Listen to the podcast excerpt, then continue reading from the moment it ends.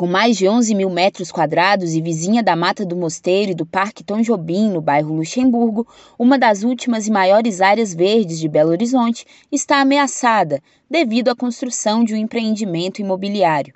Mesmo sendo classificada como área de preservação permanente, a construtora CATS planeja construir na região um prédio com três blocos com quatro andares cada, 80 apartamentos, piscina, lojas, estacionamento e áreas de convivência.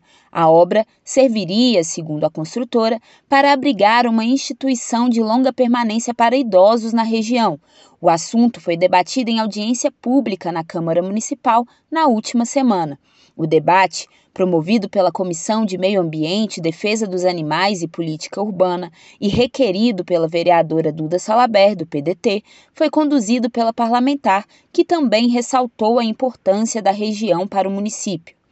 Durante a audiência, os moradores relataram que temem os possíveis impactos socioambientais do projeto, como comprometimento de área responsável pelo escoamento das águas, que vão desembocar no córrego do Leitão. Os moradores enfatizam que a riqueza em flora e fauna da região, que é de Mata Atlântica, deve ser preservada e não colocada à disposição para a construção de grandes obras.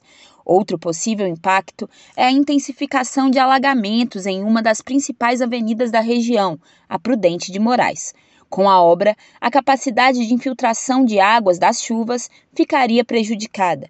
Para a garantia da proteção integral da região, as famílias propõem que a Prefeitura de Belo Horizonte desapropie o terreno com indenização ao proprietário e anexe a área ao Parque Tom Jobim.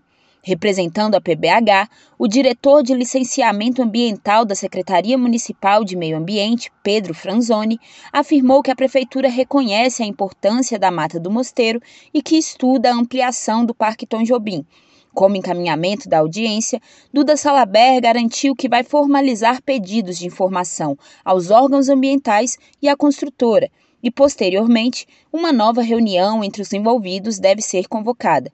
De Belo Horizonte, da Rádio Brasil de Fato, Ana Carolina Vasconcelos.